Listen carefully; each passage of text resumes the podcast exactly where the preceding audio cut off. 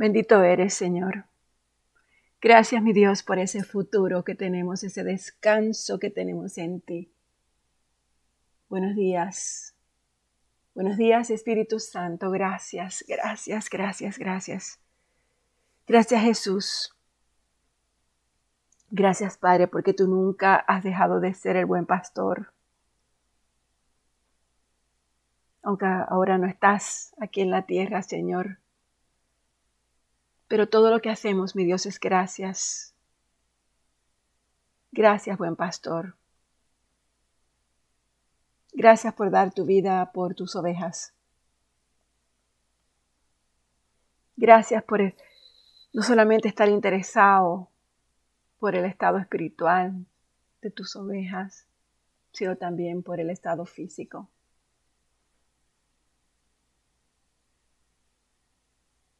Gracias Señor porque tú has sido un probado, probado pastor, un buen pastor. Porque solamente alguien que ama se baja de su trono de gloria para venir a compartir las experiencias de una raza caída. Tú no hacías diferencia en mostrar tu amor a todas las clases sociales. Tú basta, Jesucristo. Tomabas a los niños que se allegaban a ti. Tú amaste a una viuda que perdió su hijo. Amaste a una mujer adúltera. La libraste de un linchamiento. Amaste al leproso para tocarlo y para sanarlo amaste a los endemoniados para hacerlos libres y verlos limpios y bien vestidos. Amaste al que no tenía quien, quien lo metiera en un estanque, Señor, para lograr un milagro en su vida. Amaste al rico aun cuando él no se quedó contigo. Amaste a los tuyos hasta el final. Y amaste a los que te mataron.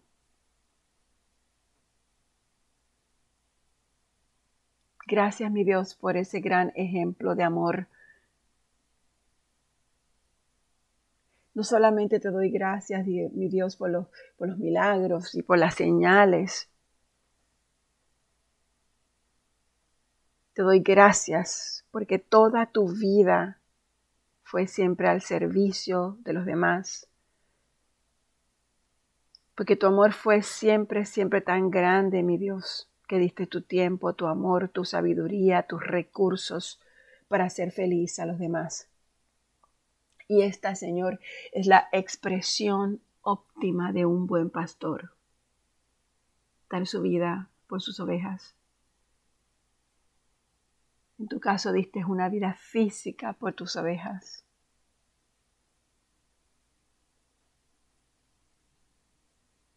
Y tú, Jesús, exaltado en gloria en Cristo, sigues siendo mi buen pastor, que mira por mi alma, por mi vida, que mira por su iglesia, Señor, Gracias por ser ese buen pastor que diste tu vida por esta tu oveja. Hoy recibo tu tierno cuidado que, que me protegerá de todo lo que el enemigo atente. Y hoy, Señor, como iglesia venimos nuevamente a ti, esta nueva mañana, Señor, y queremos oír tu dulce voz cada día, porque es tu dulce voz la que nos da dirección tu vara nos dirige, tu callado nos saca de los atolladeros en que caemos por nuestra necedad. Y te damos gracias porque nos pastoreas junto a aguas de reposo. Señor, que nunca nos apartemos de oír tu voz que queramos siempre vivir en ese lugar donde nada ni nadie nos pueda arrebatar de la mano de nuestro Padre. Tú tu vida por nosotros. que aprendamos nosotros a poner nuestra vida en tus manos para servirte y para ser de bendición a las ovejas de tu redil, Señor. Te amamos con todo nuestro ser, papá. Te damos gracias por tu infinita bondad, por tu infinito sacrificio y más que nada por tu salvación. Gracias, mi Dios. Gracias, gracias, gracias. Bienvenido Espíritu Santo. Amén. Buenos días, mis hermanos. Qué lindo día, precioso día, brillante día. Bonito sol. Hoy comenzamos una, un libro un poco controversial, pero muy importante para conocer ese amor maravilloso, para saber quién es ese Jesús, nuestro sumo sacerdote. Hoy comenzamos la carta o el libro a los hebreos. Al principio de los tiempos había mucha seguridad de que Pablo había escrito este libro y según van las personas instruyéndose, estudiando, escudriñando, buscando, escribiendo, comentando, peleando, comenzaron las dudas de si fue Pablo o si fue Bernabé o si fue Apolos o si fue Aquila y Priscila. La razón es porque el autor de este libro no dice el nombre, no dice quién es su nombre ni a quién está enviada la carta. Pero el libro en sí revela mucho sobre quién la escribió. y por qué es que está enviando esta carta. Se le puso eventualmente carta a los hebreos, porque queda claro que los destinatarios son judíos que habían llegado a creer en Jesús como, como su Mesías. Y que estos judíos, este grupo de judíos, enfrentaba persecución y estaban en peligro de abandonar su fe. El el autor de este libro espera que, estén familiarizados con detalles específicos de la historia y las costumbres de Israel. Por lo tanto, se dirige a ellos como si fueran seguidores de Jesucristo. Parece que, que han vivido en Italia, porque el autor les envía saludos de los de Italia, es decir, sus amigos de allá, quienes ahora están viajando por otros lugares del Imperio Romano. El libro parece que lo escribieron um, antes del año 70 después de Cristo, cuando se habían terminado los sacrificios judíos con la destrucción del templo en Jerusalén, porque él pregunta que si los sacrificios ya se habían terminado o pudieran haber sido justificados por Dios. Una pregunta que hace es, ¿no habrían dejado ya de hacerse sacrificios? Es decir, que indistintivamente indistintivamente em, cuáles hubieran sido los detalles específicos de la situación que estaban viviendo estas personas, estas personas que iban a recibir esta carta o que recibieron este mensaje parecen que tenían la opción de escapar de la persecución, identificándose como judíos en lugar de seguidores de Jesucristo. Pero el autor de este libro les advierte que no lo hagan, que no, que no, que no justifiquen su, vida para decir, por decir que no seguían a Jesucristo. Él les explica que por medio de Jesucristo Dios había establecido un nuevo pacto que revelaba el significado y que cumplía los propósitos del pacto que Dios ya había establecido anteriormente con Moisés. Ahora Dios quería que el pueblo le perteneciera a él por medio de este nuevo pacto. Entonces, si ellos decían que ellos, para salvar su vida, que ellos no creían en Jesucristo, que eran simplemente judíos, pues no valía de nada el, el negar a Jesús, aquel que había dado su vida por ellos. Para convencer a estas personas, el autor de Hebreos alterna a través de este libro de esta carta enseñanzas como repasos de la historia de Israel, los arreglos del culto en el templo, retos que fueron basados en las verdades de las enseñanzas que revelan. En realidad este libro está compuesto de cuatro partes o cuatro pares de enseñanza.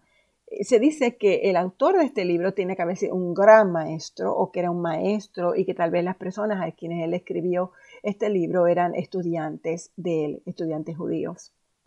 Estas cuatro temas que él va a, desarrollar en este libro eh, son muy interesantes porque también son temas que nos llevan a nosotros a la profundidad de conocer el amor de Jesucristo. Y en todos los aspectos, el valor de Jesucristo en nuestras vidas. Y el conocimiento de Jesucristo, como todos sabemos y ya hemos hablado en todas las enseñanzas y en todas nuestras prédicas, es que necesitamos conocer a nuestro Creador, necesitamos conocer a nuestro Salvador, necesitamos conocer al Espíritu de Dios es necesario que nosotros conozcamos quién es nuestro Padre, quién es nuestro Dios, para nosotros poder seguir eh, afanados en el amor de Dios, no afanados en las cosas del mundo, sino para que podamos entender la grandeza de ese amor y vivir en el propósito del llamado de Jesucristo a nuestras vidas. Eh, estas enseñanzas o estos, temas que se desarrollan en este libro que vamos a, leer, Jesús es mucho mayor que los ángeles, por lo tanto, así la salvación que anunció es mucho mayor que el mensaje anunciado por los ángeles.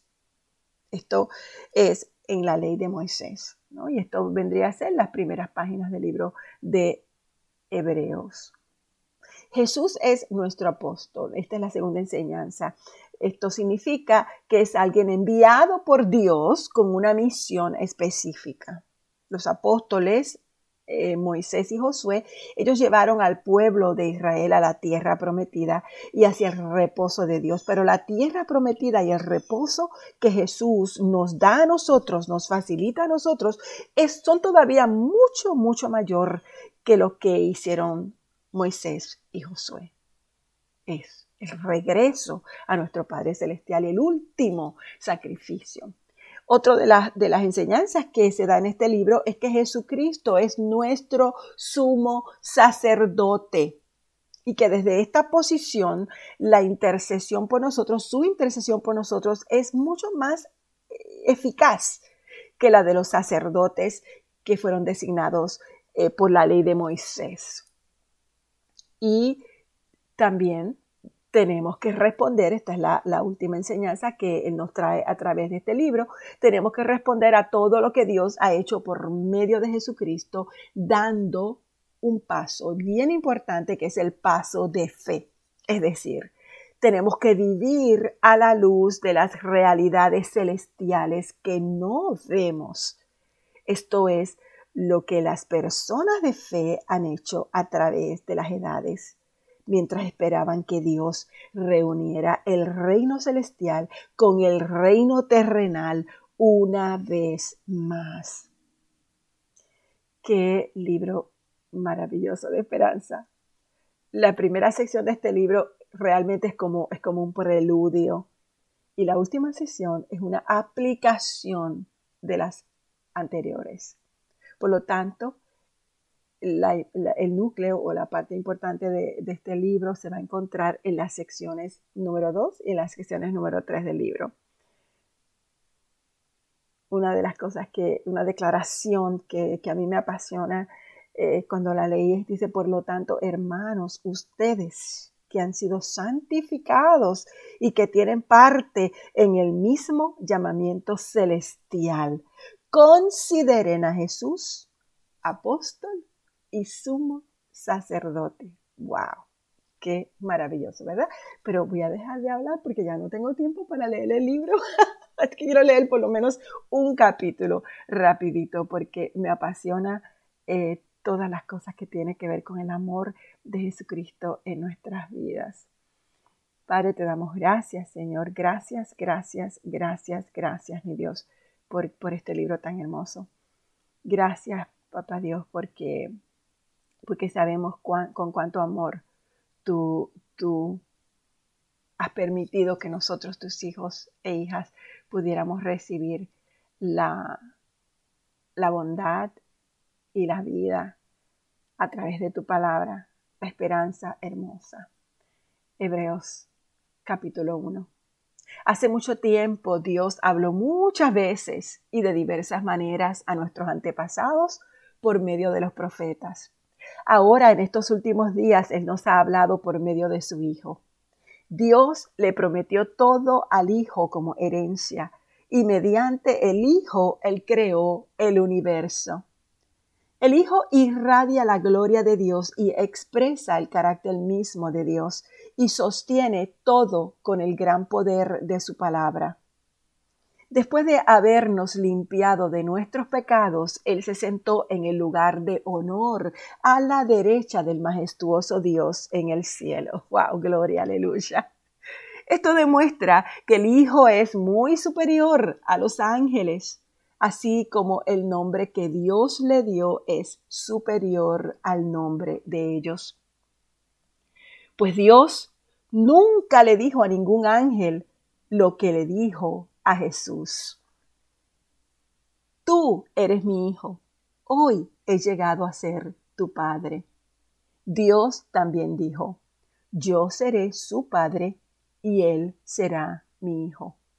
Además, cuando trajo a su Hijo Supremo al mundo, Dios dijo, que lo adoren todos los ángeles de Dios pero con respecto a los ángeles, Dios dice, Él envía a sus ángeles como los vientos y a sus sirvientes como llamas de fuego.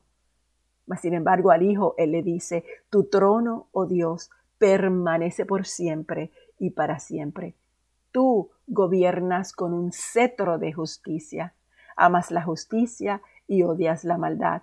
Por eso, oh Dios, tu Dios te ha ungido, derramando el aceite de alegría sobre ti más que sobre cualquier otro. Y también le dice al Hijo, Señor, en el principio echaste los cimientos de la tierra y con tus manos formaste los cielos. Ellos dejarán de existir, pero tú permaneces para siempre. Ellos se desgastarán como ropa vieja, los doblarás como un manto y los desecharás como ropa usada, pero tú siempre eres el mismo. Tú vivirás para siempre. Además, Dios nunca le dijo a ninguno, a ninguno de los ángeles, siéntate en el lugar de honor a mi derecha, hasta que humille a tus enemigos y los ponga por debajo de tus pies. Por lo tanto, los ángeles solamente son sirvientes, espíritus enviados para cuidar a quienes heredarán la salvación. Este es el primer capítulo del libro de Hebreos. Padre, gracias, gracias nuevamente por tu palabra Gracias por dejarnos saber que Jesucristo es nuestro sumo sacerdote, que Jesucristo es nuestra única esperanza, que Jesucristo vino aquí a redimirnos, a limpiarnos, a llevarnos a ti nuevamente, Señor. Vino, se despojó de su trono celestial para estar acá con nosotros, Señor, tomarnos de la mano y traernos frente a ti. Hizo su trabajo completo terminado. Señor, que nosotros, como tus hijos, también hagamos nuestro trabajo completo y terminado. Nuestro trabajo en tu propósito, Señor. Gracias, mi Dios, nuevamente. Gracias por este privilegio de leer tu palabra, de entender tu palabra y de conocerte, Señor. Permite que seamos una gran bendición para los demás. Señor, tu iglesia, tu iglesia te necesita. Gracias, Padre, por siempre estar con nosotros. Gracias por tomarnos de la mano. En nombre de Jesús. Amén.